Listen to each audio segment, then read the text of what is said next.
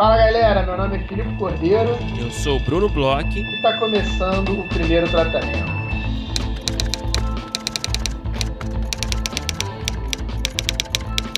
Fala, Brunão! Tudo bem? Fala, Filipe Cordeiro. Eu tava com saudade dessa sua animação. Não senti esse tom nas últimas semanas. Sério? Você achou que é... Fala Brunão tá um pouco mais pra baixo, um pouco mais contido?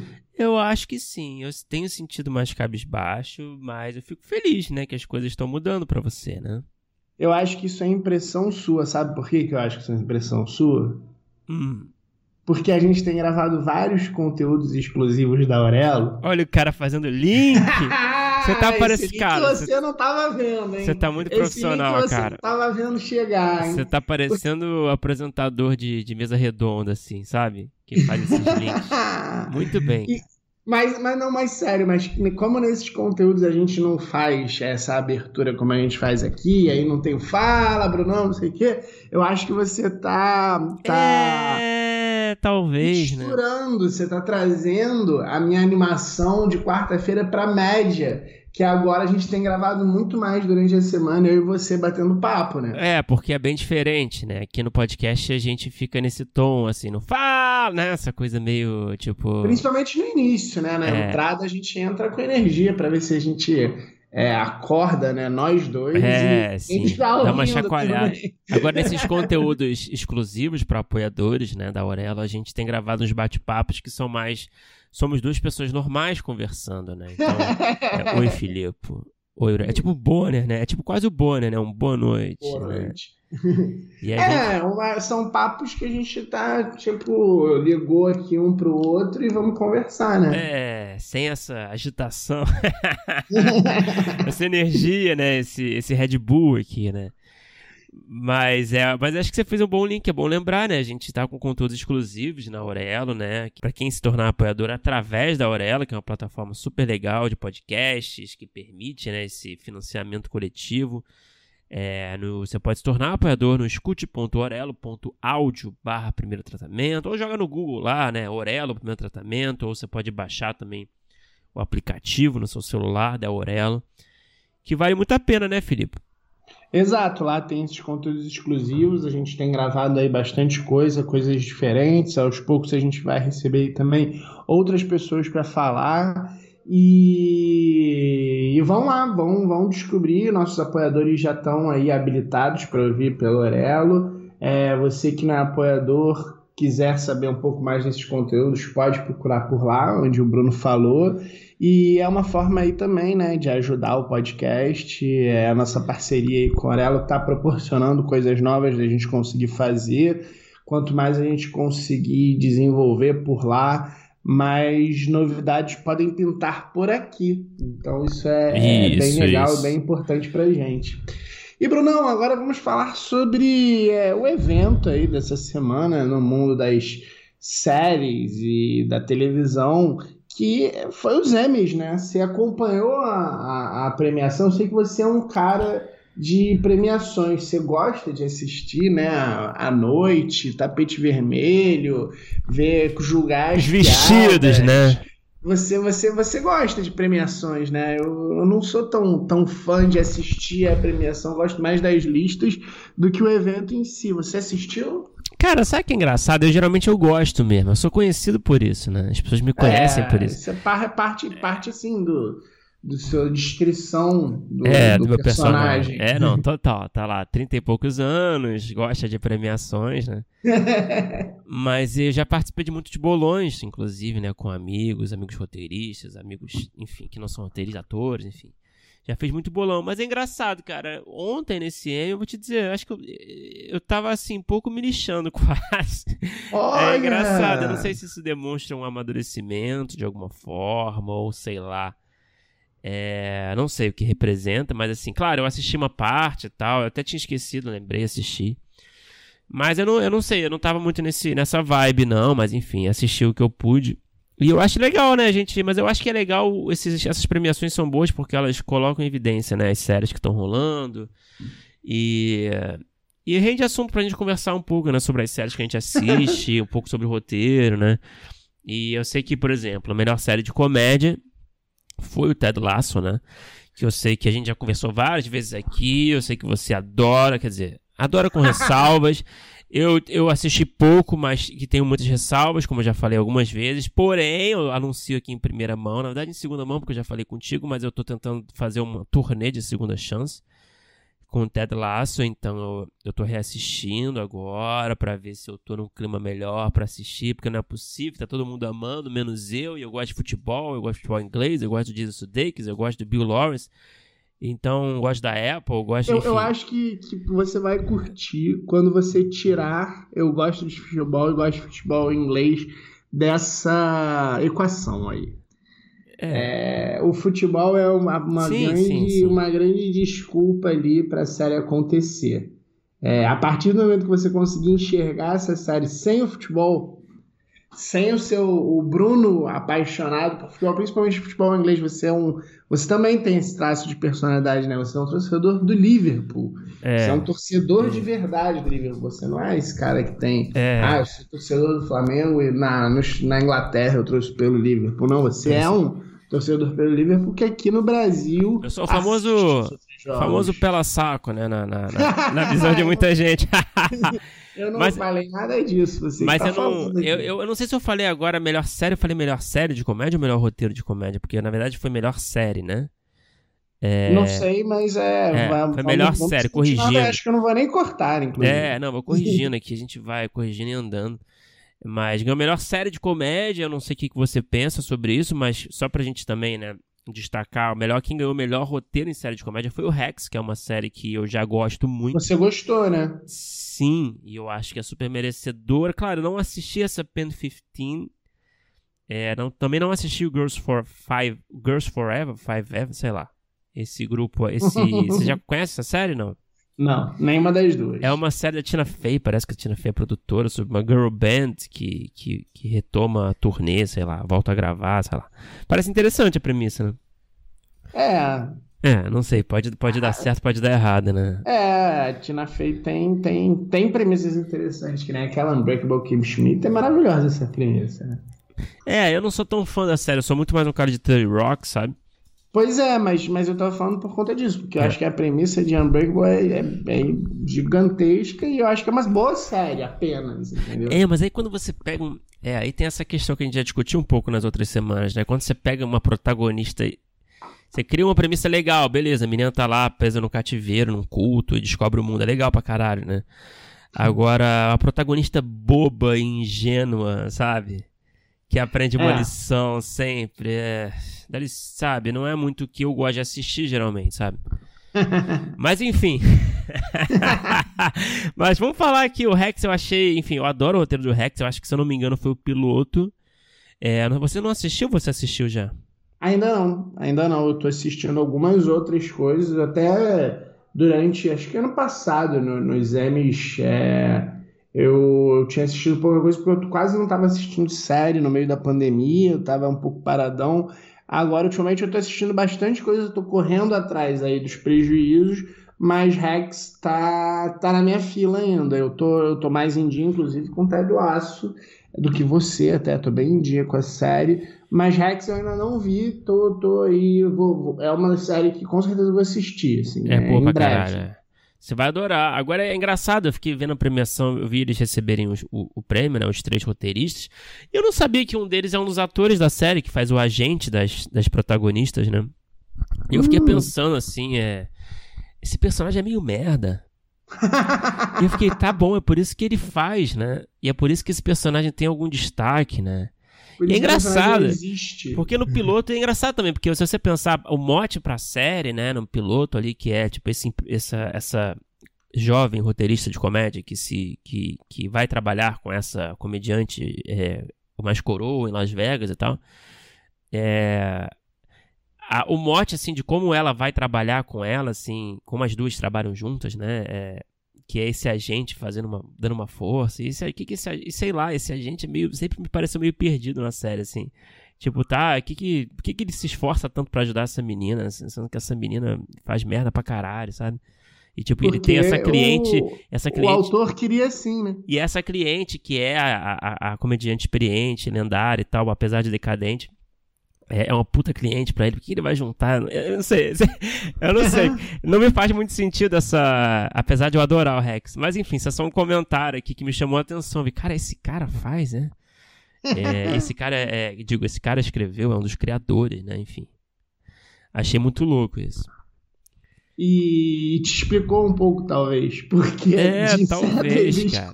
Talvez, tem uma dinâmica com o assistente lá, que é uma coisa engraçada assim, mas sei lá. É uma coisa que não. Não acho que seja um dos pontos fortes da série, sabe? Uhum. Em drama, The Crown levou tudo para variar, né? É, essa série aí queridíssima de todos, menos daqui do Filipe Cordeiro. É, é, você tem um problema com a realeza, né? É, eu não consigo me Muito tá certo, você tá certo. De forma alguma. Não, é. não, simplesmente eu não tenho. Eu, eu tô realmente cagando muito para todos os personagens. É que você não bebe chá, né? Eu não, eu não, você, até, não, você não curte eu biscoitos? chá, sabia? Eu não curto ca café. É uma coisa, é até uma piada que tem muito em Ted Lasso, inclusive. Eu sou até um cara do é. chá e não sou um cara do café. Mas. Mas você já é. tentou? Já tentou? Deixa eu te dar uma dica. Você já tentou preparar um chá e fazer um biscuits, fazer um tea biscuits pra assistir. E aí botar The Crown. É. É, não, não, não tentei nem vou tentar, Bruno. Vou, vou te adiantar isso. Então não vai, não, vai continuar não... sem gostar, então, porque eu sinto muito. Porque é uma puta assim, eu não sei. É, eu acho você tem... acha que. Uma pergunta a você que é um, um The Crowner aí. É, você acha que ela manteve, mantém o nível? Porque assim, The Crown ela deve estar tá aí, sei lá, quarto ano, que leva tudo, leva tudo, roteiro, melhor série de drama, os atores entram e saem, e sempre a Lilibet está ganhando tudo. É, ela, ela continua muito boa, o nível dela não cai entre temporadas, para quem gosta. Cara, não cai. É mesmo? Não cai, cara, não cai, só melhora, na verdade. Olha. É impressionante, cara. É impressionante, assim, um, o cuidado do roteiro, da direção, sabe? Eu acho que tem a ver também com. Eu acho que não cai por quê, né? Eu acho que tem a ver com. Ah, cara, eles estão eles estão é, abordando períodos históricos e personagens históricos, né? Então, uhum. é isso. Acaba uma temporada ali da, do, do Churchill, eles vão trazer a Tétia, sabe? E uhum. eles vão criar, e o roteiro é tão bom, eles são tão fodas que eles conseguem sempre criar ali um, uma trama atraente, né? Que às vezes toma umas liberdades criativas, né? Em relação aos fatos históricos, mas, mas que preserva muito os fatos e torna muito interessante, com grandes atores. Então, assim, para mim é uma grande aula de história que é feita com, com muito dinheiro, sabe? E uhum. com, com, o melhor de, todo, de todas as funções ali, de direção, de roteiro, de elenco. Então é. E tem. Isso cara, eu, eu, super recomendo, cara. Eu não sei. Eu não sei como te convencer a assistir. Essa, eu, eu, não sei que argumento cara, eu usar, tentei, mas. Eu vou te falar, eu tentei bastante. Eu assisti, assim. É, boa parte da primeira temporada eu assisti, talvez uns 4, 5 episódios, cara. Acho que tem uns não é momentos. É, é. Não é pouca coisa, assim. Eu vi lá, aí, ó, quero aprender a pilotar um avião. Ah, Sei. É, não. É, aprender a falar com o. Como é que era o presidente americano que ia visitar ela, ela não queria? É, né? você não curte essas. É o. Ah, é o, o Kim Kennedy, não? Que é o. Não, não, o... não, não. Ah, você tá falando do. temporada. Pode ser o Roosevelt? É, acho que é o cara que assume depois, não? Ah, agora eu não lembro, porque eu fiquei com, muito com o Churchill na cabeça agora e não vou lembrar quem era o americano que ela faz, todo um um, tem todo um drama de ai, não estudei tanto, sou uma mulher tão é, frágil aqui no meio de homens que tentam dominar o mundo. Ah, nossa senhora, que saco!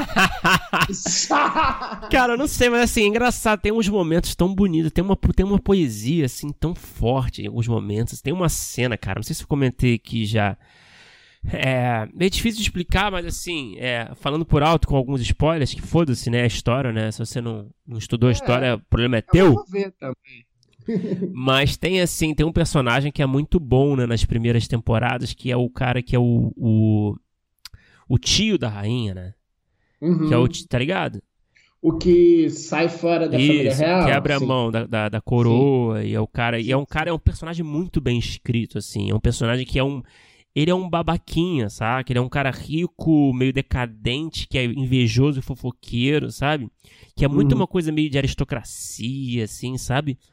Eles conseguem fazer muito bem esse tom, sabe? Eu acho muito interessante. Os personagens são muito bem, muito bem é, levados pra tela, sabe? Mas assim, tem uma cena que ele. Tem um episódio que ele. Acho que não sei se é na segunda, talvez. Que esse tio, ele. Ele tá assistindo pela TV é, o, o, a cerimônia para coroar a rainha, né? Uhum, acho que é na primeira, eu acho. Acho que é na primeira?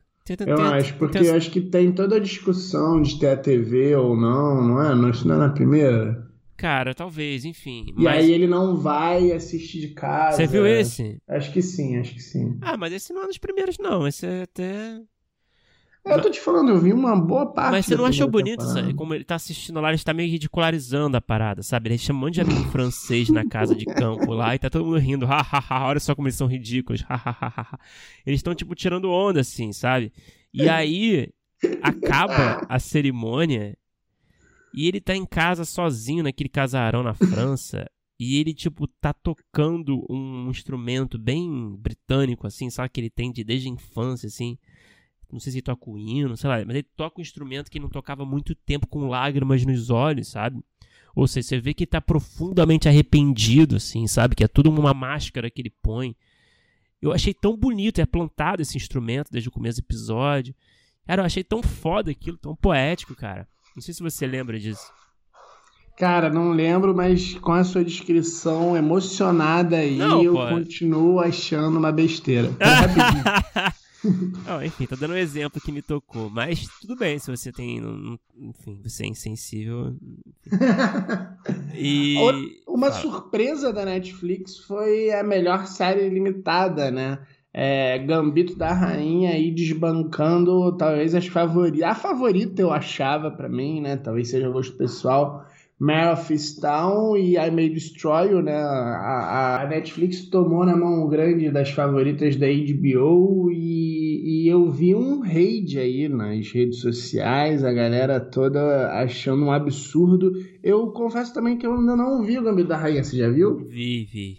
E aí, é, você cara... acha que, que, que tá, tá bem dado o prêmio? Hum. Meio, não é tanta essa distância? Ah, acho que não, cara. Não tá muito bem dado, não. Eu acho, eu acho o of Town bem mais interessante, assim, eu não sei. É diferente, né? É engraçado que o of Town ganhou quase tudo, né? De ganhou tudo menos Tirando... melhor roteiro, né? Ganhou a May Destroy. série, né? É, ganhou a May Destroy, que é uma série, pô, que acho que é merecedora aí, né? Eu, eu, eu infelizmente vi pouca coisa, pretendo ver mais. Mas eu sei que é super inventiva na forma como lida com, com a temática, enfim. É, agora o Gambito da Rainha eu achei legal, cara. Eu achei o piloto talvez melhor do que os outros episódios, saca? Porque tem uma diferença grande na narrativa, assim, no formato, assim, na. É quase. É, é um piloto de origem, né? Então, assim. E eu acho que funciona muito bem. E os outros episódios são, são sabe, campeonatinhos de xadrez, assim, sabe? Uhum. E não sei, eu achei a série boa, mas não sei, achei a série meio. Sabe, mais, eu fiquei mais eu fiquei mais fascinado, assim, pelo valor de produção, sabe? é, do que pelo roteiro em si. Tá bom, ela vai vai jogando, vai perdendo, vai aprendendo, aí os colegas vão ensinando. Ah, tá bom, assim, não. É, sem querer desmerecer, claro, eu falo assim, parece que. Mas assim, não é um negócio, sei lá, não. Não achei um roteiro revolucionário. Eu acho que tem uma novidade, assim, de trazer o xadrez pro, pro, pra destaque, assim, né? E, e fazer um drama e, e, em torno disso e, e e conversar, né, com uma, com, com uma gerações jovens então Eu acho que isso é foda, assim. Não que eu jogue xadrez, não, não sei nem jogar. Você joga? Mas eu sei que uma galera foi aprender, né, depois de ver, né? Então, sei lá. Mas, enfim, eu achei o Mare mais interessante, assim, né? Mas é bem diferente também, né? É, eu, eu sou suspeito para falar. Eu achei Mare uma das é. melhores coisas que eu vi esse ano.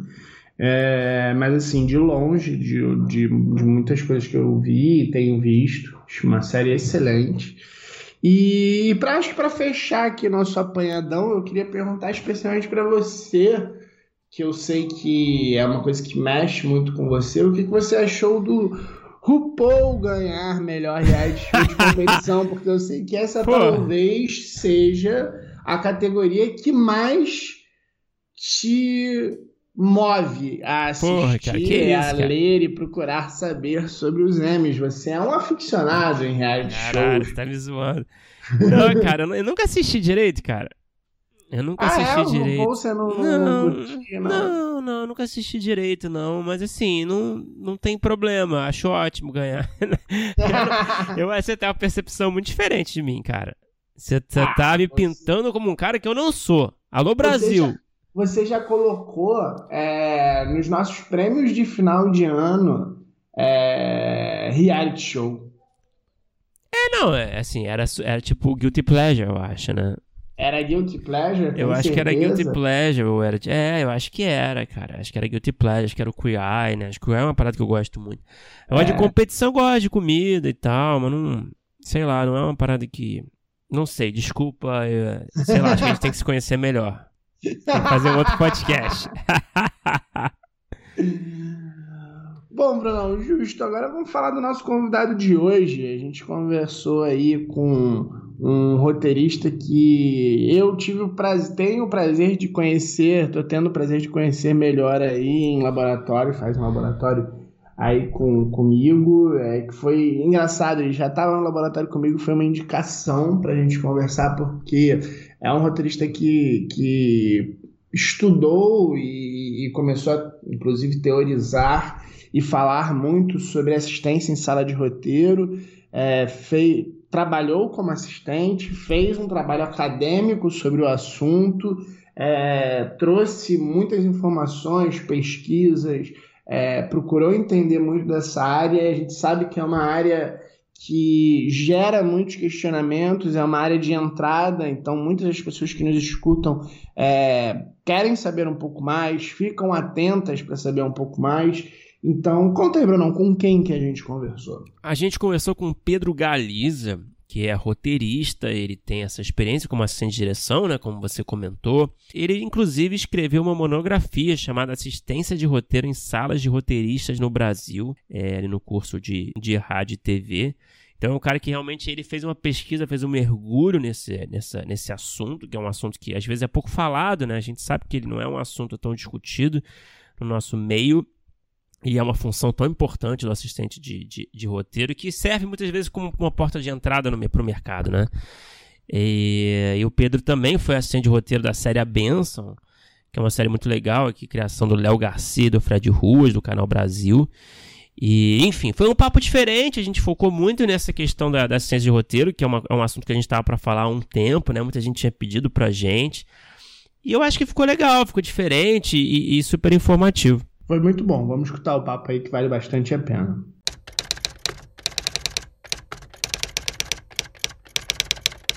Então vamos lá, Pedro, cara, obrigado por falar com a gente, seja bem-vindo ao primeiro tratamento. É, eu acho que é legal, né? A gente falou aqui no, em off aqui contigo, né? Que é um papo, o papo de hoje vai ser um papo diferente do que a gente costuma ter, né? Vai ser um, um papo que tende a ser um pouco mais focado, assim, né? No, assunto específico, que é o da assistência de roteiro, que também é uma pauta muito pedida aqui, né? No, por, por ouvintes, né? Toda hora a gente recebe mensagem de ah, vocês viram falar sobre isso, como é que eu entro numa sala, e como é que é, será que, pô, como é que é essa coisa de ser assistente? Então, eu acho que você tem um, um puta perfil aí para compartilhar com a gente, você fez uma pesquisa, né, de, fez uma monografia sobre o assunto, já trabalhou com isso, enfim, também é roteirista, claro, né, é, enfim, mas é isso, eu digo isso assim como, fazendo um resumão, assim, de introdutório, digamos assim, e eu queria que você falasse, para começar a conversa de fato, né, Pedro? Eu queria que você falasse um pouco da sua monografia e por que, que você escolheu estudar esse assunto é, que é a assistência de roteiro. Legal, gente. Primeiro, obrigado pelo convite. Eu fiquei muito feliz. Eu sou fã do, do podcast, eu escuto realmente. Eu não sou um grande consumidor de, de podcast, mas entre os poucos que eu escuto, o primeiro tratamento está assim na talvez como o primeiro da lista, assim, o que eu Opa. mais realmente escuto. É, é, é assim, é, eu esco... tem algumas coisas que eu preciso dizer antes de falar sobre a minha monografia especificamente. Né? Eu preciso falar um pouco assim da minha de mim para chegar na minha monografia. Assim. Eu tive uma, uma eu tenho uma, uma carreira no audiovisual em que eu já sou assistente de direção há 12 anos. Eu comecei lá em 2009, mas eu é, antes disso eu entrei na universidade em 2004, né, fazer radialismo na, na Universidade Federal da Paraíba.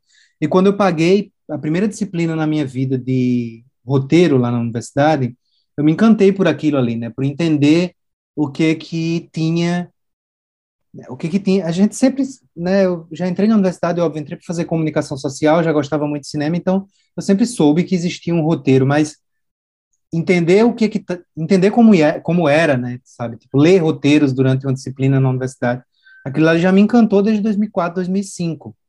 A questão é que eu fui entrando para o audiovisual e fui virando assistente de direção e sou até hoje. E a questão também é que em 2011 eu larguei a universidade, inclusive fui jubilado, tudo mais e saí já já estava com o curso atrasado. Então eu recebi um convite para ir, ir trabalhar em São Paulo e saí em 2011 da universidade, larguei e fui para São Paulo. Então, nesse meio do caminho, eu fui jubilado, desisti, passei muito tempo falando para mim mesmo que eu não precisava ter me formado mesmo, porque ninguém nunca. Enfim, a verdade é que para fazer.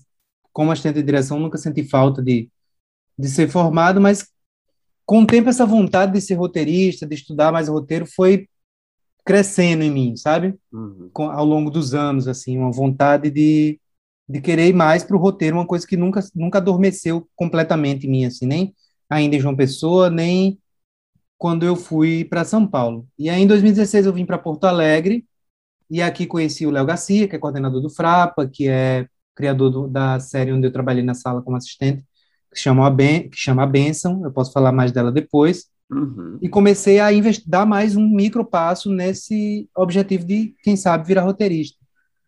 E essa coisa de não ser formado, e essa coisa de ficar vendo as bolsas que aparecem, é, pós-graduações maravilhosas, incríveis lá fora, para roteiro, sabe? Essa coisa foi botando, encucando na minha cabeça que, pô, eu precisava terminar meu curso ou fazer outro, sabe? E aí, em 2019, eu fui fazer um longa-metragem no Nordeste, lá entre João Pessoa e Natal.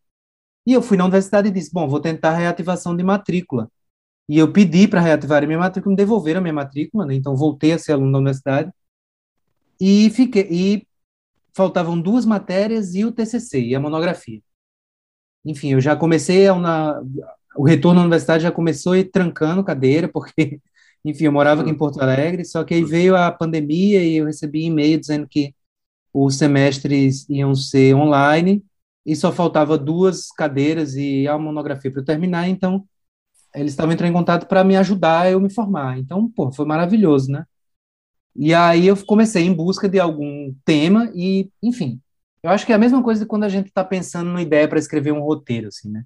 A gente sempre começa, pelo menos eu, que tem, que sou muito ansioso, a minha cabeça funciona às vezes numa velocidade muito rápida, e às vezes a gente quer pensar numa ideia para um roteiro e pensa em coisas muito extraordinárias, com muitas coisas, e às vezes nos, é no simples que mora a parada, né? Então eu estava pensando o que fazer sobre roteiro e não sei o que, e a relação com não sei o que, enfim, algum tema muito acadêmico, com um título muito grande.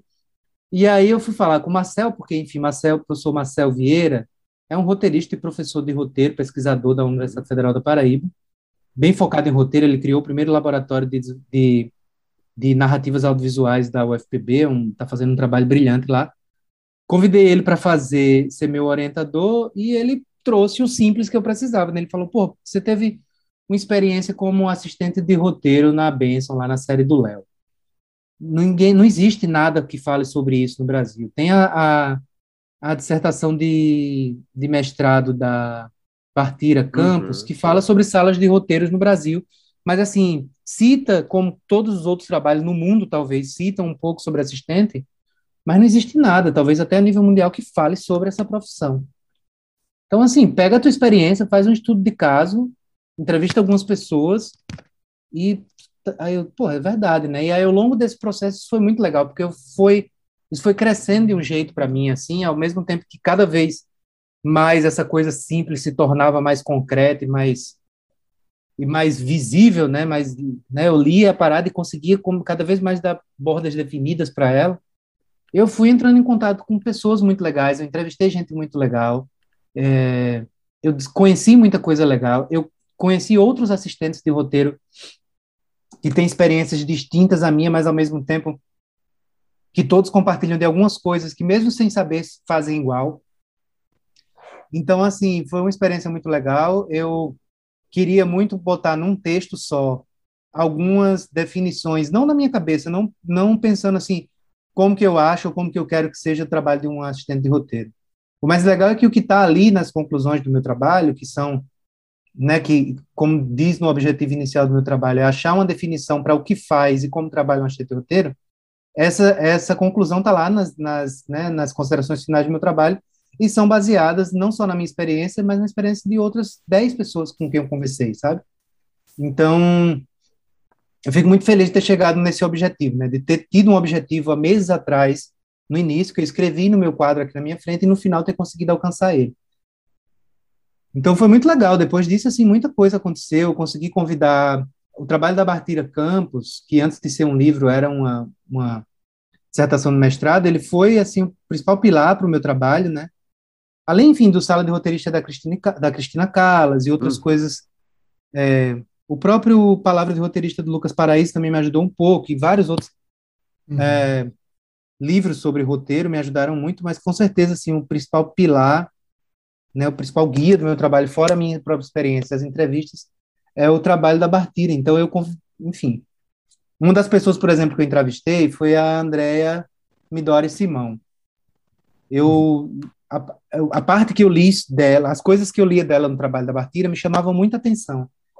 E teve uma parte que ela fala de assistente de roteiro que, assim, eu disse, porra, eu preciso falar com essa, com essa mulher, sabe? Com essa roteirista. Ela fala, assim, ela dá uma importância para coisa, sabe? Mas não só uma importância de, ah, vou dar uma importância para ajudar essa galera. Não, assim, ela mostra que como a coisa é importante em três palavras, sabe? Aí eu pesquisei ela no Facebook e vi que a gente era amigo do Facebook desde 2011, que foi o ano que eu cheguei em São Paulo. Então, uhum. eu não sei se em algum momento eu topei com ela em algum curso, ou nos conhecemos por amigos em comum, não sei. Eu sei que eu já tinha essa, essa né, adicionada no Facebook há 10 anos, e mandei uma mensagem, ela respondeu e ela assim também me ajudou muito, assim. Ela me apresentou quase todos os assistentes que eu, que eu entrevistei na minha na minha monografia. E no final ela também ela ela participou da da live de lançamento do livro da Bartira, porque ela já tinha participado do, da pesquisa da Bartira. E eu falei, por que não, né? Vou pedir o contato da Bartira para André. A André está sendo tão amiga, tão solista para mim, assim, tá me ajudando tanto, sabe? Ela me deu o contato da Bartira, Bartira eu consegui convidar a Bartira para ser fazer parte da banca de defesa da minha monografia, então ela foi uma das avaliadoras da minha monografia, que foi muito foda, porque assim, tem um momento que você apresenta, né, o trabalho acadêmico, e depois disso tem o um momento da arguição, que a, os membros da, da banca vão fazer perguntas e dizer o que acharam sobre o seu trabalho. E a arguição da, da Bartira foi uma aula. Da, da versão que eu apresentei para a versão final, tem muito do que ela do que eu peguei dela na, na na, no dia da defesa, sabe? Uhum. Então, assim, a Mari Brasil, que é uma que, enfim, está fazendo um trabalho muito legal de, de ser agente de roteiro aqui no Brasil, né? Uhum. Coisa quase que pioneira, assim. E é uma pessoa que eu conheço há muitos anos, porque conheci de outros rolés, de outras coisas, do cinema, óbvio, mas né, eu como assistente de direção e ela produzia e, enfim, a gente tinha amigos em comum. Eu tenho uma relação muito boa com ela e ela enfim, ela viu no dia que eu postei lá sobre o, a minha monografia no Instagram, ela viu que a Bartira também tinha postado uma foto do dia da banca e pediu para ler meu trabalho. E leu meu trabalho e me mandou uma mensagem assim muito legal, um e-mail, e pedindo para mandar meu trabalho para umas pessoas que ela está dando assessoria de, de, de, roteiro, não sei exatamente o que, nem sei se eu posso falar muito o que, que ela me disse que está fazendo, mas ela podia compartilhar com outras pessoas, sabe, que, que. Pô, estão debaixo legal. do guarda-chuva dela de alguma maneira. Então, assim, eu passei 10 anos dizendo para mim que eu não precisava me formar e que era uma bobagem. E, e eu ter feito isso nesse momento, assim, sabe, depois de tanto tempo, depois de 10 anos que eu saí da universidade, depois de 14 anos da data que eu deveria ter me formado, tá me trazendo coisas que não teria me trazido no passado e que e que eu espero que traga mais, principalmente trabalho, né? Porque tem que pagar as contas. Ô Pedro, é, me diz então agora o que, que, das suas conclusões você considera, não só das suas conclusões, como sua experiência também, é, mas os principais predicados para um roteirista que vai entrar é, numa sala, numa assistência de sala. A gente, a gente conversou é, aqui, eu lembro, com o Juliano Cedrone, e, e, ele falou que, por exemplo, em Coisa Mais Linda, é, foi, foi até uma questão na sala. Depois eu acho que a gente pode até falar um pouco mais sobre isso, mas é, uma das coisas que ele falou é que assim, é uma função que tem, é, claro, certas coisas que precisam ser feitas, e na sala lá de Coisa Mais Linda, é, pare, pareceu para ele, principalmente para as pessoas que eram é, de fora do Brasil, que estavam na sala, que estavam excedendo um pouco. Então, eu queria saber assim, o que, que você acha que são as principais funções é, na assistência na sala? Legal, é uma, é uma ótima pergunta, porque você não me falou o que foi que ele falou que excedeu, mas eu sei o que é. Não, e Talvez... eu, eu, pretendo chegar lá com calma também. então eu vou com calma. Então eu vou primeiro só responder a pergunta que você me fez.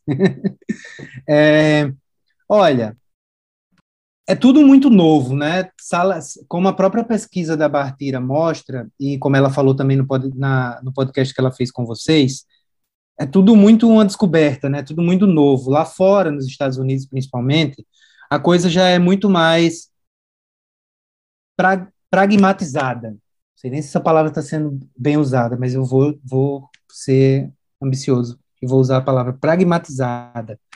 É, mas aqui no Brasil, até como, por exemplo, a figura do próprio showrunner é uma coisa que está sendo descoberta ainda, né?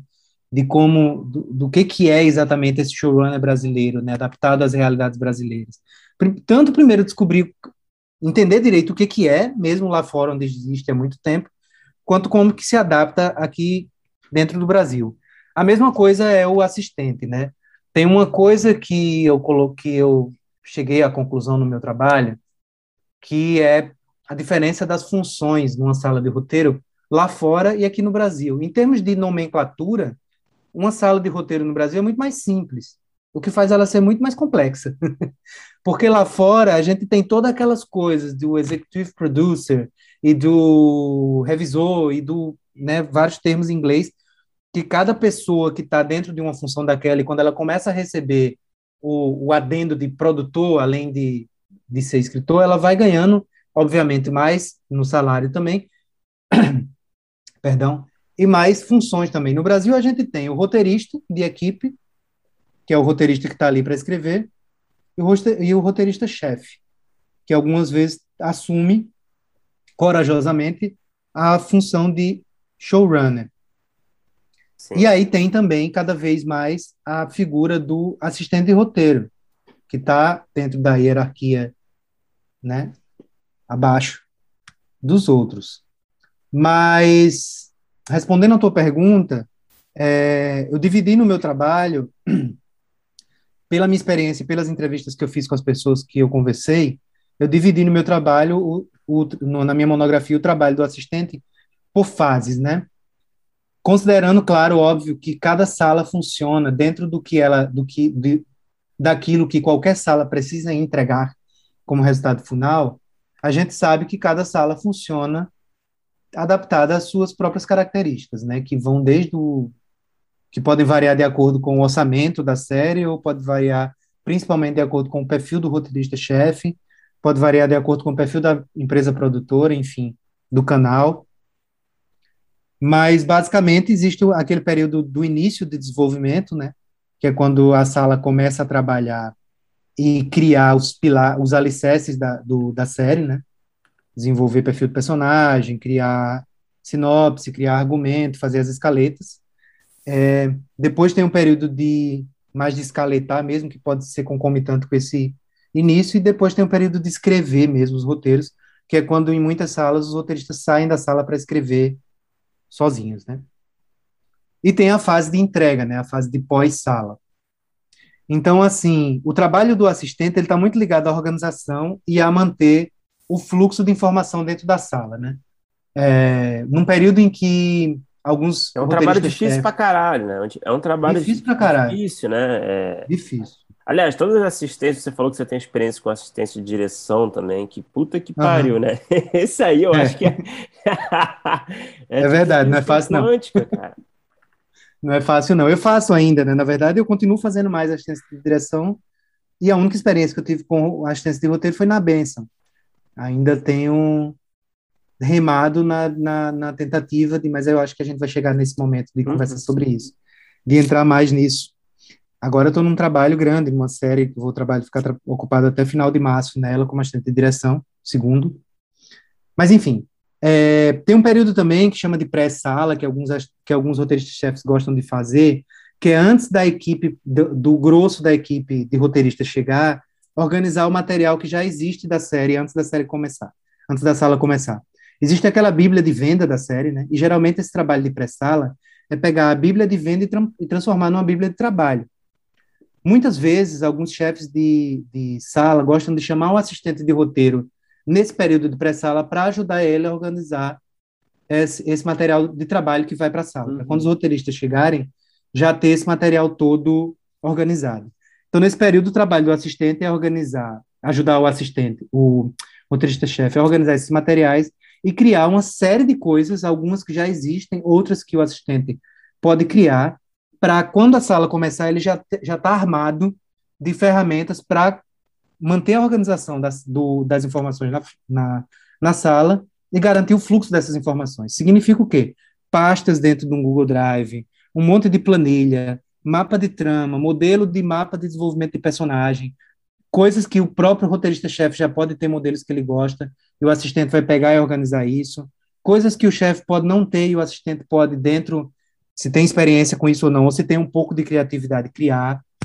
Eu conversei com uma assistente muito boa, que, que agora já está migrando mais para ser roteirista, que chama Ana Saki. Ela cria muita coisa. Quando começa a sala, ela tem, assim, modelo de planilha para cada coisa, sabe? Tipo, ela tem, de personagem, ela tem uma coisa que ela chama a bola do personagem. Ela cria um ciclo do personagem, onde ela... É uma, umas coisas muito loucas. Então, nesse momento, é um momento de se preparar. A gente, a gente, conversou com ela, ela participou da rodada de negócios, né? A gente bateu um papo com ela. Né? Legal. a gente estava lá, é muito divertida. Ela, ela, ela era meio louca das planilhas mesmo, né? Ela é muito louca das planilhas. Acho que ela falou isso. Eu adoro, velho. E ela disse que é o tipo de, é o tipo de pessoa que faz entrada na Wikipedia. E eu achei isso muito bom. eu não faço, mas eu é. admiro quem faz. E o o trabalho é esse. E aí, nesse momento, vem um momento talvez que seja o mais importante trabalho do assistente. Não existe uma. Né, existe agora o meu trabalho que, que, na, que pode, pode servir para quem quiser como um guia de, de como um assistente vai trabalhar em sala.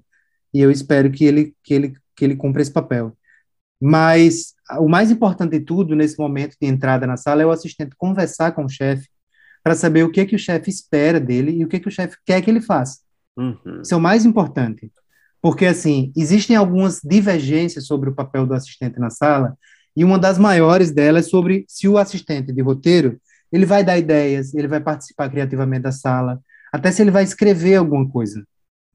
Isso você pode perguntar no início. É, isso eu acho Ou... só, desculpa, só Pedro, interrompendo assim, é, explicando né, a pergunta que o Filipe fez, né, desse, que ele citou, né, da entrevista que a gente, que a gente fez com o Juliano, né, eu uhum. acho que tem muito a ver com isso, assim, né, é, o, o, as questões lá da, da, sala, né, pelo que a gente entendeu, acho que tinha muito a ver com essa coisa do, do, do assist, da assistente, no caso, é, colaborar com ideias e talvez não seja isso que eles esperassem, né, uhum. dela naquela situação, né, mas é, mas é como você fala, né, talvez seja uma coisa de, de combinado também, né, de todo mundo é. estar ciente da sua... É, combinado por quê? Porque aqui no Brasil isso é divergente. O, uma pessoa discorda, acha que o assistente está ali para fazer um trabalho mais de secretariado e de organização. E tem muito, muito roteirista-chefe que não, que discorda veementemente disso. Que o assistente, como. E aí, já saltando um pouco para o final do meu trabalho, uma das últimas perguntas que eu fazia para todos os entrevistados era sobre se eles achavam importante a existência de um assistente de roteiro e por quê. E, assim, a resposta sempre vinha dividida em duas. Uma é a, a importância do assistente na sala, o, do trabalho dele na sala e a importância de existir a função, né? E a de existir a função, a principal resposta é a de que é um lugar para formar novos roteiristas. Não é um lugar obrigatório. Você não precisa passar pela assistência para virar um bom roteirista. Tem muitos bons roteiristas que nunca vão ter é, algumas qualidades que um bom assistente precisa ter, como, por exemplo, ser organizado, focado, sabe? A cabeça criativa de um roteirista pode ter perfis completamente diferentes. Mas para alguém que tem esse perfil e que quer seguir esse caminho e que vê na, e que vê na assistência de roteiro uma oportunidade, o principal lugar do assistente de roteiro é um lugar para formar novos roteiristas. Diferente, por exemplo, da minha profissão de assistente de direção, que é uma profissão em si, posso me aposentar assistente de direção se eu quiser, entende? Várias pessoas seguem a vida inteira até encerrar a carreira como assistente de direção. Não é, é uma diferente da direção, né? Assistência de direção muito, é, é outra coisa. Muito. Muitos assistentes de direção não, vão, não querem nem vão virar diretores nunca. Por exemplo, é meu caso, eu não quero. E muitos morrem cedo também, né? Muitos morrem cedo, tem AVC. É o trabalho. É o trabalho. Tem AVC. É. Exatamente. Tem infarto. é difícil ver um com mais de 50 anos de idade. Mentira, tem alguns que são muito bons. Sim, sim, sim. Mas é uma prof... não é uma, não é uma, uma escada para dire... direção, entende? Aqui no Brasil, pelo menos, a função de e lá fora também, a função de assistente de roteiro é um, um, um, um primeiro passo para chegar a ser roteirista, sabe? Não é um passo obrigatório, não é um lugar onde todo roteirista tem que passar para virar roteirista.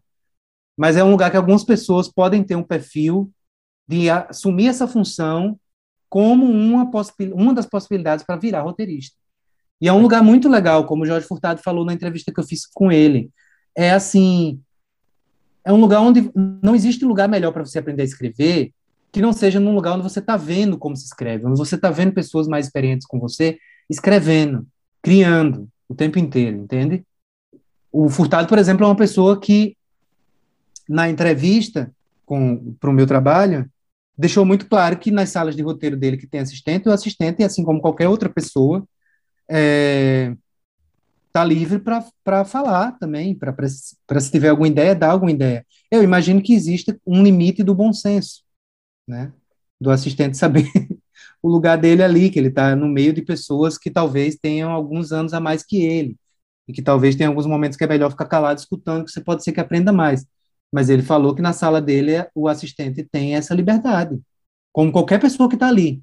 Entende? Depende então, muito do é... projeto, né? Depende muito depende, do, depende, do, do, Principalmente do perfil do chefe. Chef. É, pode Exato, Principalmente do perfil do chefe. Por isso que eu acho que a parte mais importante é essa. No início da sala, se você já não conhece o chefe, se ele não lhe disse nada antes de você perguntar, se pergunta. Educadamente, eu acho que. Eu não sei se todo mundo deve fazer isso, mas é o que eu vou fazer daqui para frente na minha vida, a partir da minha experiência, a partir do que eu ouvi dos outros. Próxima sala que me chamarem para ser assistente, a primeira coisa que eu vou fazer é perguntar o que, que o assistente espera, o chefe espera de mim e o que, que ele quer de mim, quais são os meus limites na sala dele, entende? Eu acho que não faz mal a ninguém perguntar. É. Durante a fase de criação na sala, o, mais, o trabalho mais importante é anotar tudo, ficar atento a tudo, porque isso não é só um trabalho de secretário, de datilógrafo. Teve um cara muito massa que eu entrevistei no, no meu trabalho, chama Alex Lee que ele é um assistente de roteiro, ele foi assistente da Andrea Midori, e ele já trabalhou em outras salas, agora está em outra sala já como assistente, como roteirista. Ele falou, olha, eu me questionava muito sobre esse lugar do assistente, é aquela pessoa que fica ali datilografando, escrevendo tudo, sabe? Por que, que não bota um gravador para gravar e depois transcreve?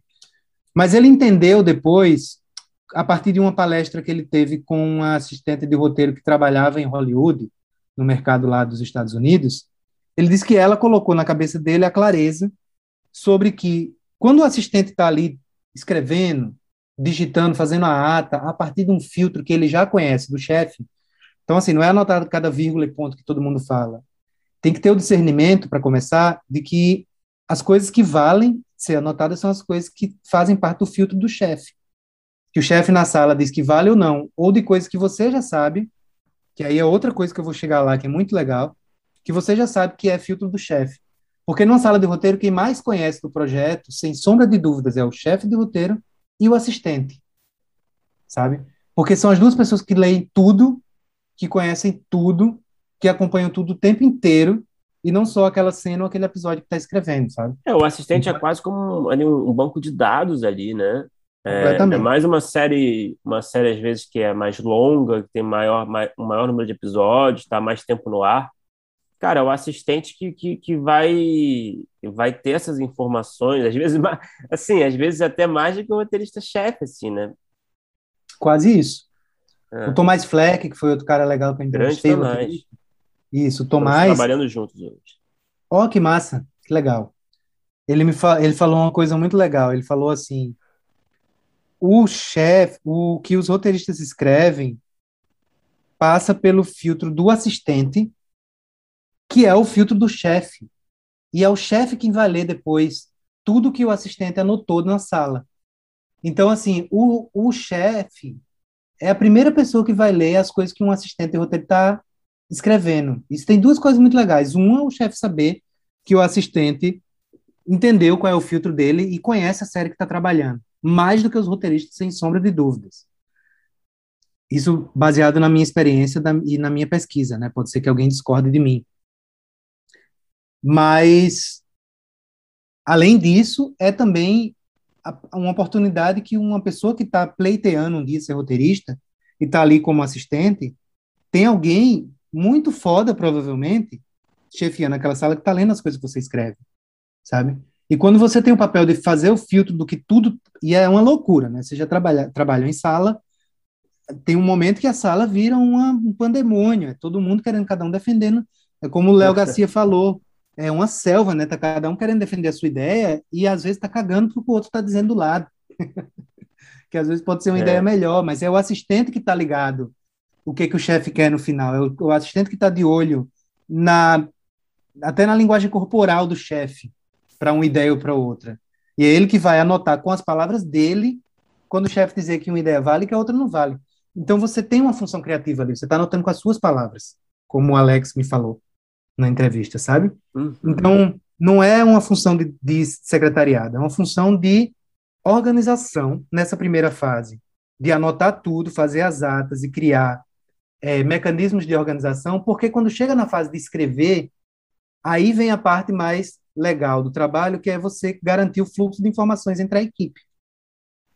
Quando chega o momento dos roteiristas saírem da sala para escrever, para né, abrirem os roteiros que foram escaletados, muitas vezes um, um roteirista esqueceu quando foi aquele dia que eles falaram que o personagem, a mãe do personagem quebrava uma perna caindo de uma escada de dois degraus, e se era a perna direita ou a esquerda, ou se isso faz diferença se é a direita ou a esquerda, é o assistente que sabe onde é que está isso, sabe? Uhum. Ou ele vai saber responder, ou ele vai dizer onde está, sabe? Quando o projeto não goza de, da, da, do privilégio de ter pesquisador, é o assistente que vai fazer pesquisas complementares quando o roteirista está em casa escrevendo uma série, sei lá, médica, como por exemplo era o caso da Benson, e ele precisa escrever uma cena lá, que é uma cena, na verdade, sobre um pai e uma filha que estão em crise mas tem um fundo da indústria farmacêutica, sabe? O cara não parar e pesquisar sobre como é que se faz remédio, o assistente é quem está lá para ele, assim. Então, nesse momento de, de abrir roteiros mesmo, a principal função do assistente é estar disponível para dar suporte de informação aos roteiristas.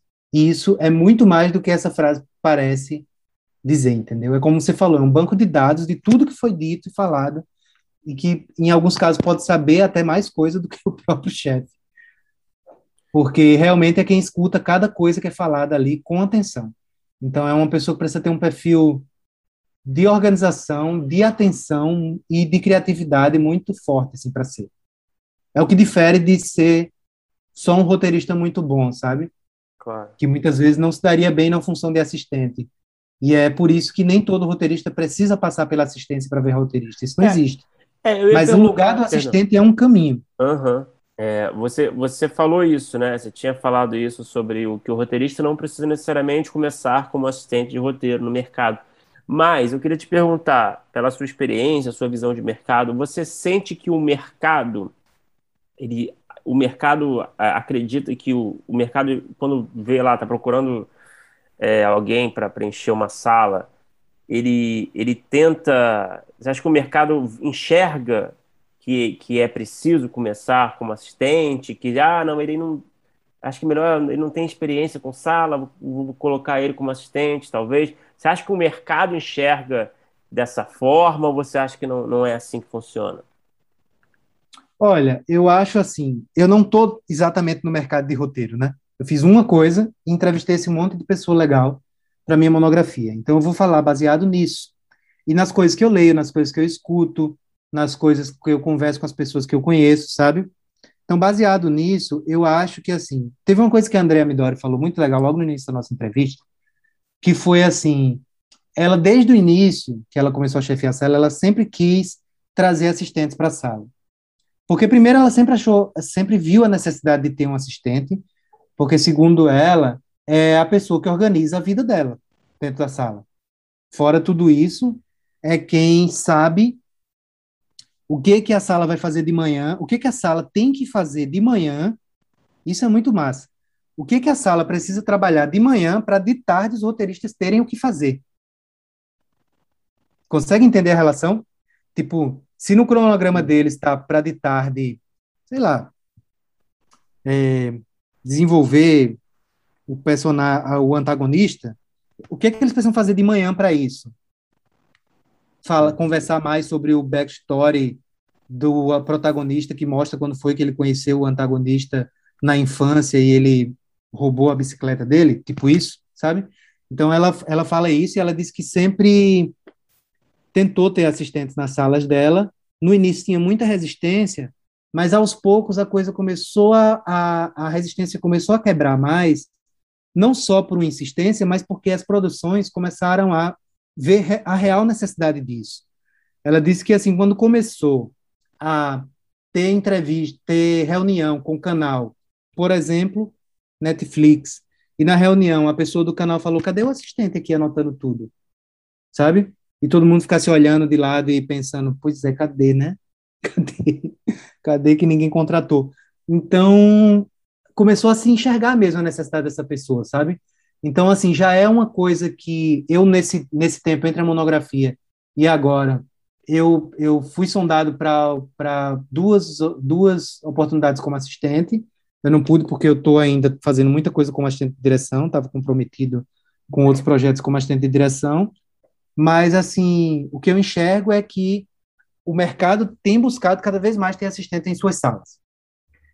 Se isso é uma coisa que o mercado está enxergando que é importante para formar novos roteiristas, eu não sei se o mercado já tem essa consciência, sabe?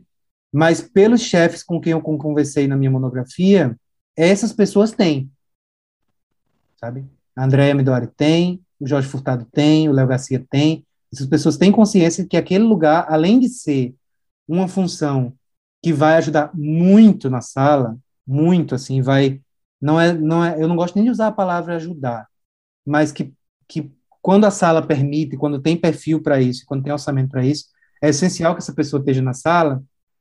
Também é um lugar para formar novos roteiristas. O mercado está uhum. quente, está rolando muita coisa. Então, assim, precisa de gente para escrever, sabe? Se o mercado já entende isso como uma necessidade para formar roteiristas ou não, eu não sei. Mas a questão é que, assim, com, prof... com, com esse caminho que, é, que o audiovisual no Brasil, né? principalmente a produção para séries, ficção principalmente, está tomando de profissionalização assim baseada no mercado lá de fora, principalmente com a chegada dos streams, eu acho que essa sistem, sistematização do trabalho em sala de roteiro, que está sendo tomada como consciência no mercado no Brasil, faz com que se naturalize que existe uma função chamada assistente de roteiro. Não sei se, se eu me fiz entender.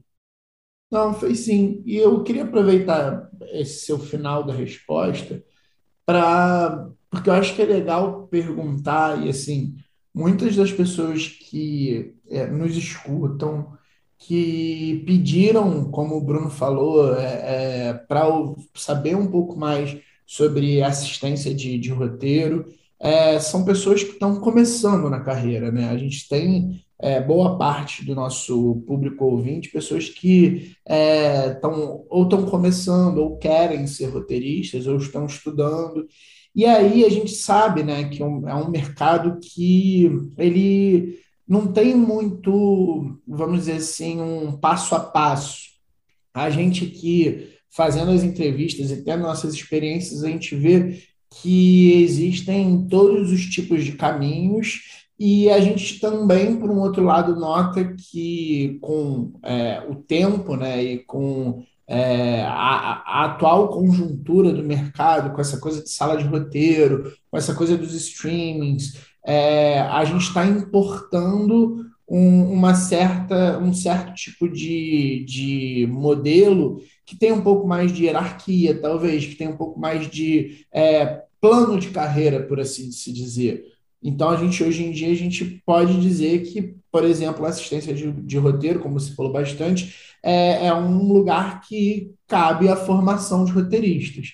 Aí, a minha pergunta é: hoje em dia, é, com a sua experiência e com, a, com, com essa gama de pessoas que você conversou, é, você encontra e você consegue dar dicas de um caminho para as pessoas que estão começando conseguirem é, chegar no mercado para procurar é, essa posição de assistente de roteiro. E eu ainda digo mais, assim, porque é, uma das peculiaridades né, da nossa profissão é que muitas das vezes que a gente consegue, sei lá, participar de uma rodada de negócio ou conversar com alguém, Muitas vezes é, é, é mais por algum projeto que a gente bota debaixo do braço para mostrar, e esse projeto vira mais ou menos uma, uma é, carta de entrada, vamos dizer assim, mas é, ao mesmo tempo que, que, que, e eu acho isso muito engraçado, porque você precisa ter alguma coisa, um projeto, alguma coisa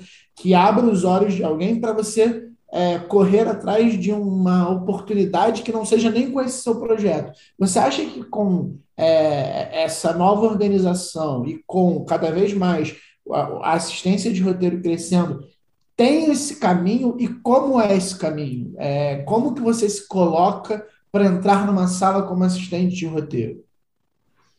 Boa, muito bom, Filipe. É, é um caminho árduo, eu digo porque eu estou nele. eu estou nessa busca, sabe, de achar um lugar onde e, e assim o fato de eu ter feito uma monografia sobre assistência de roteiro está dentro da minha da resposta que eu vou dar agora. É, eu acho que a princípio não existe fórmula, né? Óbvio.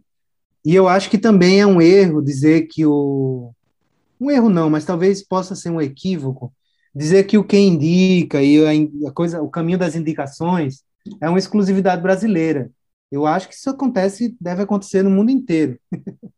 Eu acho que as pessoas às vezes querem trabalhar com quem elas gostam e com quem elas confiam, mas óbvio que aqui no Brasil essa coisa toma uma, uma, uma forma quase tóxica, né, de, de, de ser, né, em alguns lugares até a coisa da indicação tomando uma prioridade maior do que as qualificações de outra pessoa.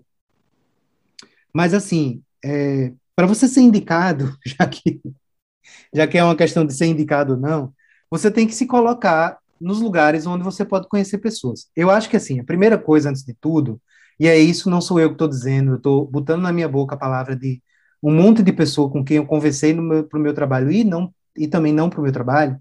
Primeira coisa, para quem quer ser roteirista, tem que escrever, né? É o que você falou, botar um projeto debaixo do braço e levar para uma rodada de negócios, mesmo que aquilo ali talvez lhe renda algum trabalho numa sala que não seja com aquele seu projeto, talvez aquele seu projeto nunca saia do papel, talvez seja até ruim, tipo, narrativamente falando, assim, de, mas é uma coisa que mostra que você escreve, você sabe escrever, você senta no computador, você abre aquele programa que, de escrita que você escolheu e você faz um roteiro do jeito que são os roteiros no mundo, do jeito que são os roteiros das outras pessoas sejam elas iniciantes ou profissionais com 30 anos de carreira. Sabe? Você mostrar isso para as pessoas mostra que você pelo menos consegue fazer o, o, objetivo final, que é transformar uma história num roteiro, mesmo que a história não seja sua. Então, escrever é imprescindível. Assim como quem quer ser pintor tem que pintar o tempo inteiro, mesmo que não vá vender todas as telas que está pintando. Mas o caminho para se tornar assistente ou para entrar numa sala, de acordo com as entrevistas que eu tive, é, são muito diversos. assim. Né? Em geral, as pessoas são convidadas ou indicadas por alguém para fazer uma entrevista e entrar num trabalho. Como que elas chegam nessas indicações ou nesses convites? Em geral, as pessoas estão em locais onde existe uma aglomeração de pessoas que são ligadas àquele mercado. Por exemplo, fazer cursos é muito bom, sabe? Fazer curso de roteiro, seja uma faculdade ou seja um, um, um, um, curso livre, e aí buscar o que você se adapta. Eu, por exemplo, eu hoje em dia já tenho uma carreira mais firme, já consigo né, me manter do, do jeito certo, que tem que ser, mas eu vim vendo a realidade de uma família pobre e tudo mais, então, assim, a gente sabe que isso é a realidade de muita gente hoje em dia no Brasil também, então procure os caminhos que, que se adaptam a você. A gente está, por exemplo, Felipe, nessa coisa do, do Grupo Mariette, é, uma, é um lugar muito aberto para pessoas de diferentes perfis é, socioeconômicos, né? Então, existem caminhos, uns mais fáceis, outros mais difíceis. Mas, assim, fazer cursos é um caminho muito bom, porque você conhece pessoas que estão com interesses parecidos com o seu. Você vai conhecer pelo menos um professor que vai ler coisas que você escreve. Se você escrever bem, se você for dedicado, vai chamar a atenção dessa pessoa. Você participar de eventos onde você possa conversar sobre roteiro, onde você possa mostrar coisas que você escreve para outras pessoas que estão no mesmo meio que você é bom. Para isso tem o Frapa em Porto Alegre, tem o Rota no Rio de Janeiro, tem o Série Lab, sabe? Então, assim, tem no Nordeste tem outras coisas, tem o Nordeste Lab agora na Bahia, tem o Laboratório do Porto Iracema das Artes em Fortaleza. É, em João Pessoa, na minha cidade, tem um laboratório municipal que chama é, Laboratório Valfredo, Valfredo Rodrigues, que está botando muita coisa legal sobre roteiro na cabeça da galera que está fazendo cinema lá. Sabe, enxergar a importância do roteiro ser uma não só um lugar de você fazer o seu grande filme artístico que vai transformar você no próximo Glauber Rocha. Mas é um lugar de você talvez achar um lugar de uma profissão, sabe? Então, o caminho que eu a dica que eu diria seria essa: tente estudar e se colocar em lugares onde você possa conversar com pessoas que têm o mesmo interesse com você e possam lhe levar a trabalhar com roteiro seria ótimo, e eu espero que a gente chegue nessa realidade aqui no Brasil, onde exista um caminho um pouco mais padronizado, e que você não precise tomar cafezinho com ninguém, sabe? A não ser que você queira, entende? Como, por exemplo, para ser advogado, você se forma em direito, você faz a OAB e você abre um escritório e vai atrás de clientes. Ou para ser médico, você se forma em medicina, faz residência e tira a carteirinha e vira médico. E, sabe? Sim, você se formar em roteiro, você se candidatar a uma vaga, você fazer uma entrevista, você mostrar coisas que você escreveu, mostrar que você tem competência para aquilo e virar roteirista, sem, sem necessariamente ser amigo de ninguém. Isso não existe ainda. Então, assim, você pode, se o caminho no Brasil ainda é ser indicado ou ser sugerido por alguém, ou ser convidado por alguém, você tem que se colocar em lugares que você possa ser indicado ou ser convidado. A verdade é que, é que, é que faz muito parte do nosso trabalho, né, como roteirista. Exatamente. É, é, é, infelizmente, na verdade, né? É, porque realmente, assim, se você, se você fizer assim uma, uma separação por porcentagem, né, assim, digamos assim, né, de quanto que é escrita e quanto que é, é circular, né, é relacionamento, você vai ver que é, se bobear, é, é um pau a pau ali, né? Então, é. é, infelizmente, faz parte, né? Não adianta negar. E uma questão muito importante que eu quero colocar nisso que a gente está falando é que eu acho que a busca é por um equilíbrio nisso. Porque eu não vejo mal em a gente querer trabalhar com quem a gente gosta, com quem a gente trabalhou, em a gente com, trabalhar com alguém que a gente tomou uma cerveja durante um festival e achou que aquela pessoa era legal e aí pediu para ver uma coisa que ela escreveu e ah, não é tão bom, mas enfim, dá para ver que ela entende de estrutura, sabe? Não, não vejo mal nisso, só não pode ser o único caminho. Porque, assim, uma coisa que eu quero que eu quero discutir mais na minha vida daqui para frente é que, assim, a gente está vivendo um certo boom de produção no Brasil, apesar da Ancine estar tá indo por água abaixo. Mas isso é em São Paulo, meus amigos. Que está no Rio. Então, assim, um trabalho que, que durante mais de 10 anos foi feito, muito importante pela Ancine, de levar de profissionalizar o cinema em outras regiões do Brasil, isso acabou-se, sabe? Tá parado. Outros, assim, tá bombando, São Paulo tá bombando, tem um monte de sala de roteiro, tá faltando gente para escrever. Assistente de direção tá, sim, estão vindo aqui em Porto Alegre, eu ainda estou morando em Porto Alegre, estou me mudando para ir para São Paulo de volta para São Paulo daqui a duas semanas. Mas aqui em Porto Alegre estão assim, pescando assistente de direção aqui, que aqui tem assistentes de direção muito competentes, muito bons, e estão vindo buscar gente aqui, gente no Rio, gente em outros lugares para trabalhar em São Paulo, porque, enfim, está todo mundo ocupado em São Paulo. Mas é em São Paulo, isso é muito importante que a gente comece a enxergar, que é muito bom, muito bonito, e que continue assim, mas né, que continue a gente recebendo investimentos, Netflix, Amazon, HBO, que chegue cada vez mais. Mas que a gente, enquanto agentes de mercado, enquanto profissionais, enquanto pessoas que estão né, fazendo parte disso, que a gente, mesmo né, se não, não tem ajuda para isso, que a gente, entre nós, né, fazendo famosa micropolítica, consiga, de alguma maneira, empurrando o mercado para que ele descentralize um pouco mais, né? E aí descentralize não só a nível geográfico, mas a nível também profissional, tipo, isso, vamos botar mais gente para dentro, sabe? Não só ficar sempre chamando as mesmas pessoas para as mesmas salas. Já que a função de assistente é um lugar para formar novos roteiristas, será que não está faltando assim chamar novos assistentes a cada trabalho e não sempre cada trabalho o mesmo assistente? Não sei, é uma, é uma, é uma pergunta capciosa. Sim.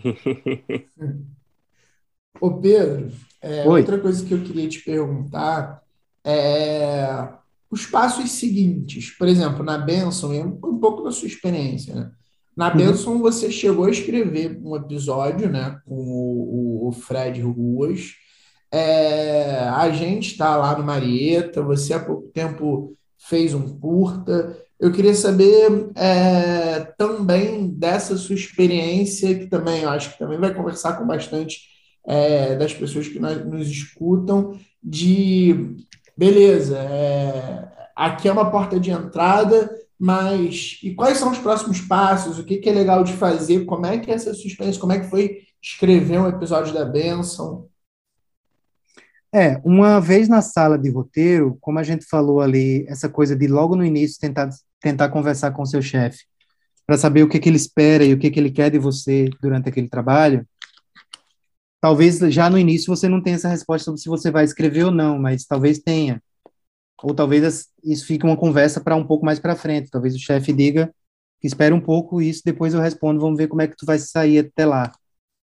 Mas, assim, uma coisa que eu botei bem enfática no meu trabalho, porque veio das entrevistas que eu fiz, é que escrever roteiro na sala para um assistente não é premissa do, do trabalho do assistente. Não está na lista de coisas que eu, que eu, que eu digo no meu trabalho que são as coisas que o assistente tem para fazer na sala, entende? Isso depende do perfil do chefe e do perfil do projeto. Se ele vai dar essa liberdade para o cara ou, ou para a pessoa que está como assistente ou não. A questão é que escrever um roteiro em sala enquanto assistente não é premissa do trabalho do assistente. Inclusive, nem acontece pouco. Porque como é que aconteceu comigo? Chegou um momento da benção em que eram cinco roteiristas e eram oito episódios. Cada roteirista pegou um roteiro e meio. Cada roteirista pegou um roteiro e outro para fazer dupla. Só que um dos roteiristas ia inevitavelmente ficar com dois roteiros, porque não tinha gente para fazer dupla, né? Três duplas para três episódios que faltava gente. Eu sou péssimo de matemática, talvez a, a, conta não tenha ficado certa, mas é isso. No final das contas, o Fred ia ter dois roteiros para escrever. Era o único roteirista que ia ficar com dois roteiros. E aí eu fui falar com o Léo no privado, chamei ele para conversar um dia depois da sala. Disse: Olha, Léo, eu gost... adoraria, se você achar que eu tenho condições, dentro do que você tem visto né, nesses últimos meses de trabalho, se achar que eu posso, que pode arriscar, eu adoraria pegar até, né, até como proposta para desafogar um pouco a quantidade de trabalho que o Fred tem, me propor para fazer dupla com ele em um dos episódios dele, como todos os roteiristas estão fazendo dupla com alguém em um dos episódios. Ele falou, pô, massa, vou falar com o Fred. Falou com o Fred, o Fred achou ótimo. Eu já conheci o Fred também porque eu tinha sido assistente de direção dele numa série que ele dirigiu, que é uma Paralelo 30, que é super engraçada, recomendo. E, e aí foi assim, com outras pessoas na que eu conversei no meu trabalho, aconteceu de maneiras distintas ou muito parecidas. Por exemplo, eu conversei com uma pessoa que chama Letícia Camiguchi, uma assistente muito legal, que ela estava, durante a nossa entrevista, ela estava super ansiosa e animada que talvez na sala que ela estava trabalhando no momento da nossa entrevista, ela ia, pela primeira vez, ter a oportunidade de escrever uma parte de um roteiro, não um roteiro inteiro. É... já com outros assistentes que eu conversei, principalmente gente que foi assistente da Andrea nas salas dela, disseram que desde o início já era premissa que em algum momento ia pegar roteiro para escrever. Mas para isso a Andrea tem um esquema em que ela ela tem no meu trabalho bem descrito isso. Ela organiza o cronograma dela para que quando ela dá um roteiro para um roteiro um assistente escrever, ela já tem previsto no cronograma dela mais tempo para essa pessoa escrever e mais revisões da parte dela. Se, uma, se um roteirista de equipe mais experiente tem duas semanas para escrever e ela vai fazer uma revisão, para o assistente ela vai dar o dobro, sempre. Quatro semanas para escrever e vai ter pelo menos duas revisões. Para que ela fa acompanhe mais o trabalho dessa pessoa que tem menos experiência que os outros, entende? Então, tudo depende do perfil do, do chefe, né? E de um diálogo. Aliás, diálogo é a coisa mais importante que o assistente tem que construir durante o trabalho na sala. Se o cara não tem uma relação boa com o chefe, se ao longo do, do caminho ou já no início é uma coisa que não, não vai dar certo, porque é a coisa mais importante na sala, eu acredito, dentro da minha experiência, das experiências com quem eu trabalhei, eu acredito que é a relação entre o chefe e o assistente, até mais do que com os outros roteiristas, por tudo que me disseram, sabe? Porque o chefe com o roteirista, ele pode ter um monte de divergência, é, isso, coisas que me falaram na entrevista, tá? Não estou tirando coisas da minha cabeça, não. Pode ter um monte de divergência, pode brigar, pode discordar completamente de um roteiro a ponto de rasgar e começar do zero e no final sair uma coisa ótima. Mas o assistente e o chefe, eles estão cuidando de outras coisas que vão além do processo criativo de escrita.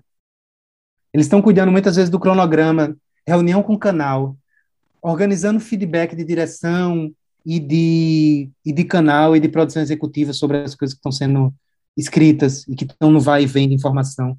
Então, essa, essa, esse diálogo e essa comunicação entre os dois é importante demais, não nem, nem só para um ou para o outro, mas para o funcionamento da sala, sabe? Então, assim, eu não sei nem se eu me perdi completamente a pergunta que tu fez, Felipe. Peço desculpa. Não, mas tá bem respondida pra caramba. Mas eu acho que os próximos passos é esse, assim. Eu acho que primeiro é ter muita calma. Muita. E muito com cuidado, mesmo que o assistente diga assim, mesmo que o roteirista-chefe diga assim, pode, pode dar ideia, pode falar. Todas as fases, na minha sala, pode falar. Se você tem consciência que você é uma pessoa que tem menos experiência que os outros ali, se você tem consciência que além do trabalho importantíssimo que você tem de organizar e garantir o fluxo de informação na sala, você é uma pessoa com menos experiência e que talvez ainda nem nunca escreveu nada, vai com calma, sabe? Porque quem fala demais escuta pouco, entende?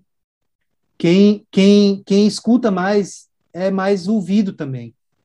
Então, assim, vai com calma. Acho que o próximo passo de tá, entrou na sala, e começou, conseguiu um trabalho como assistente, conversa com o chefe, vê o que ele quer de você e vai com calma. Sabe? Seja arriscado também, né? Você vai pegando é. com o tempo também, né? O, o, o, protocolo, né? Exato, exato. Que ninguém eu... gosta muito do, do, do aluno participativo, né? Eu adoro essa expressão. que é o cara que sempre levanta a mão nas perguntas, que sempre tem uma opinião para dar.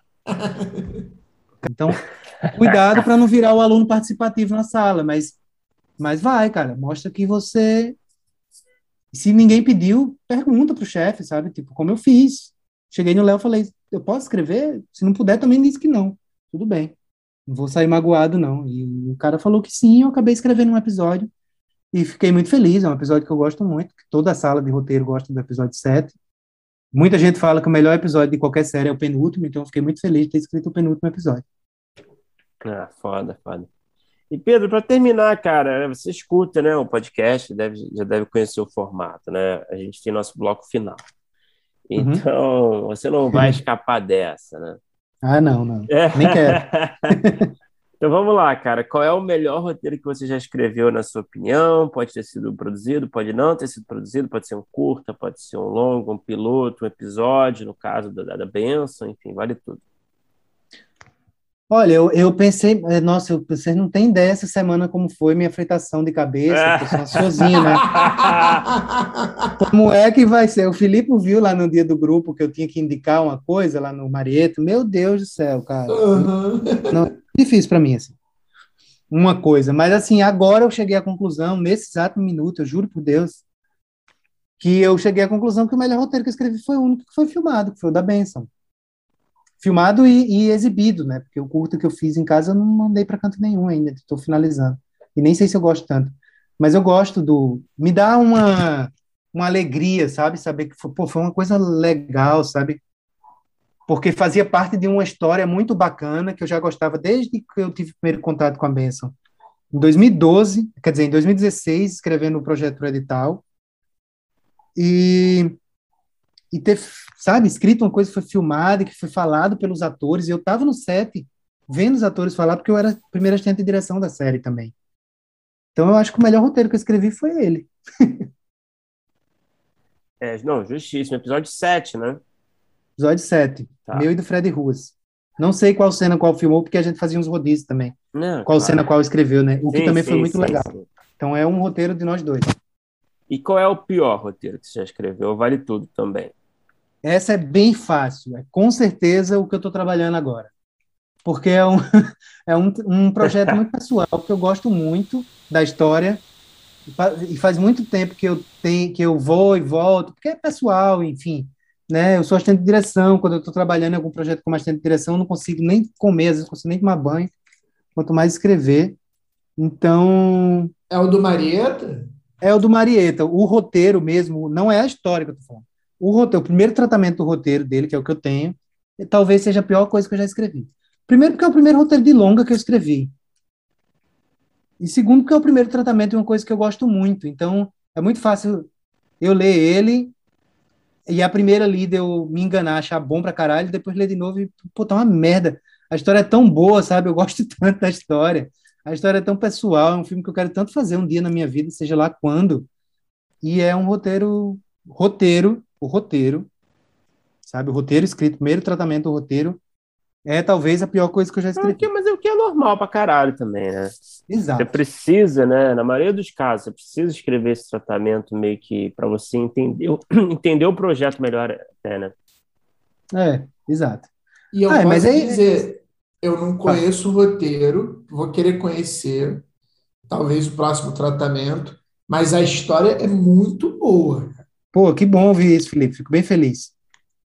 Não, é verdade. Pô, tem, eu até comentei com o Bruno, cara, tem, tem alguns personagens muito legais, mas tem um dos personagens mais Será legais que... que... eu ouvi ultimamente. Será que você, mas... você quer falar em linhas gerais? Assim, sei que né, a gente fica claro. super, é, se sente meio assim, né?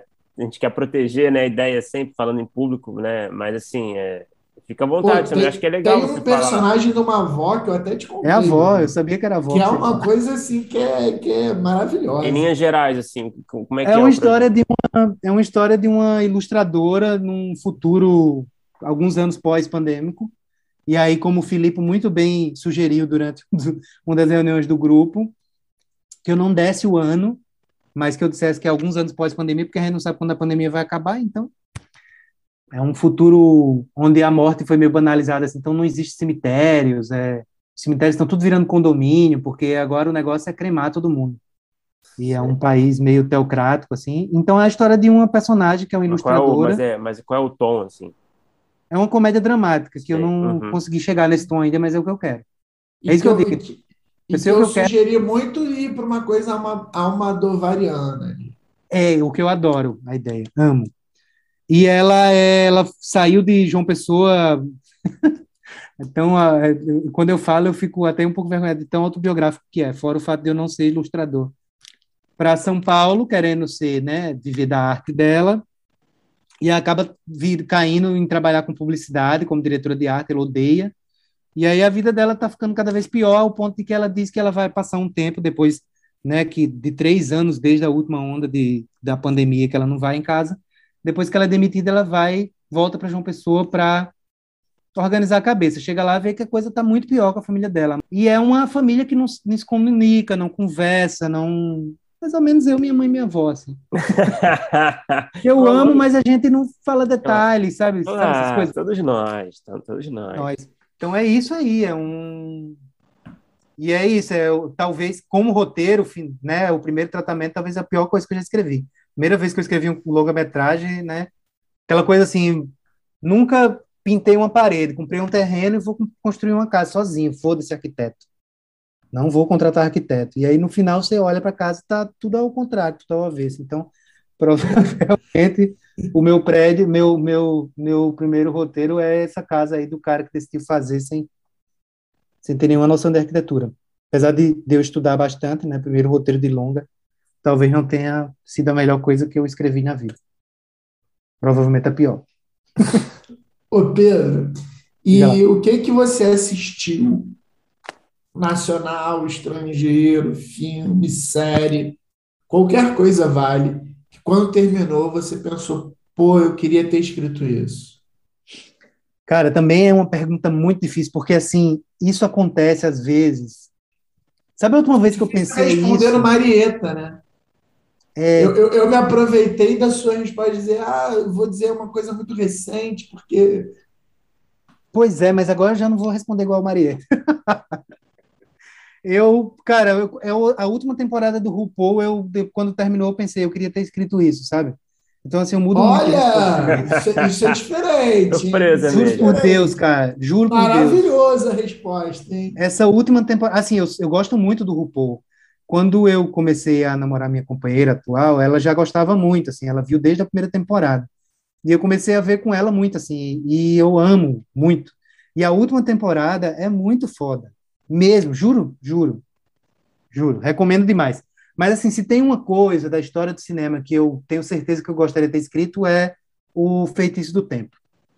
Olha, também outra surpresa também aqui, né? É um filme que eu queria muito ter escrito.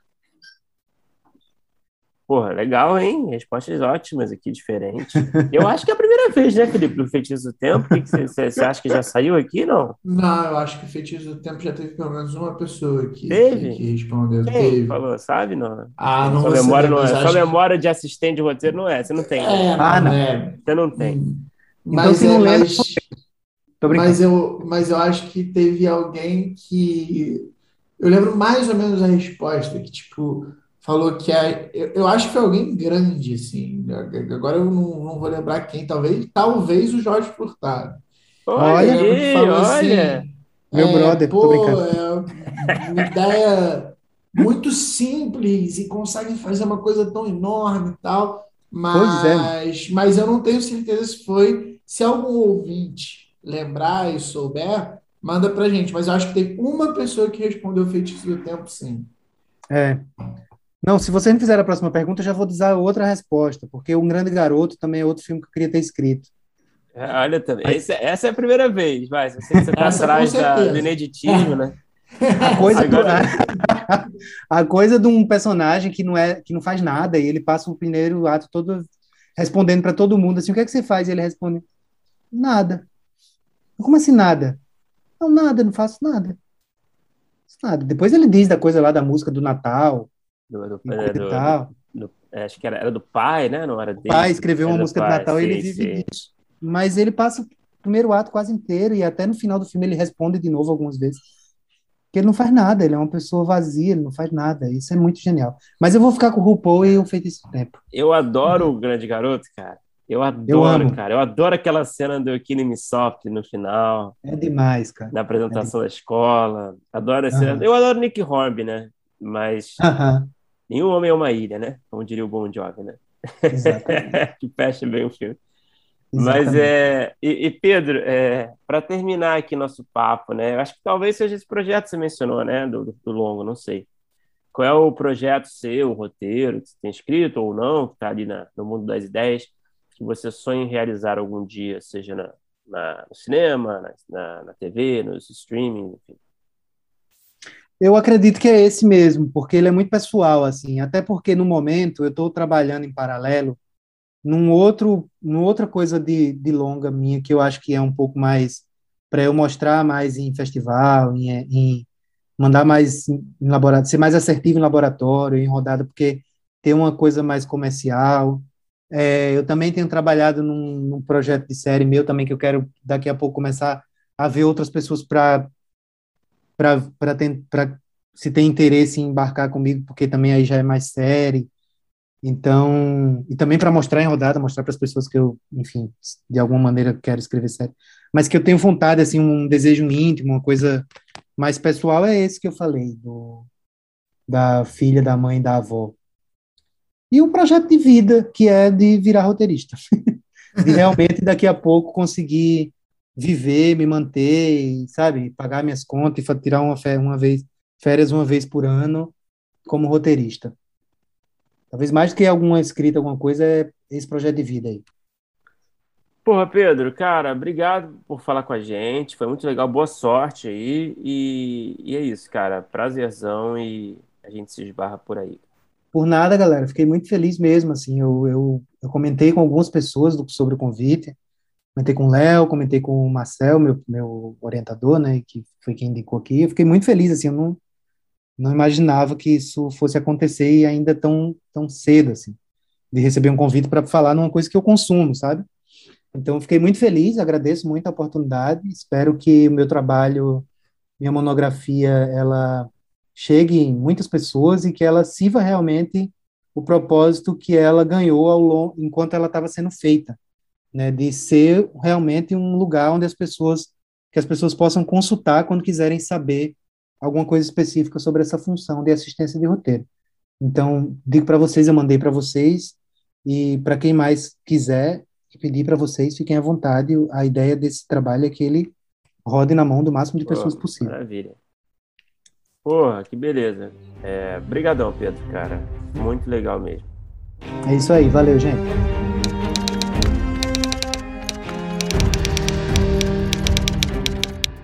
Opa, chegou até aqui? Muito obrigado por escutar. Conheça nossa campanha de apoio na Aurelo em escute.orelo.audio barra primeiro tratamento. Por lá você pode ganhar recompensas exclusivas e nos ajudar a continuar conversando com os nossos roteiristas favoritos. Tem dicas, comentários ou sugestões? Fala com a gente pelas nossas redes sociais e não se esqueça de assinar o feed do primeiro tratamento pela Aurelo. Até a próxima!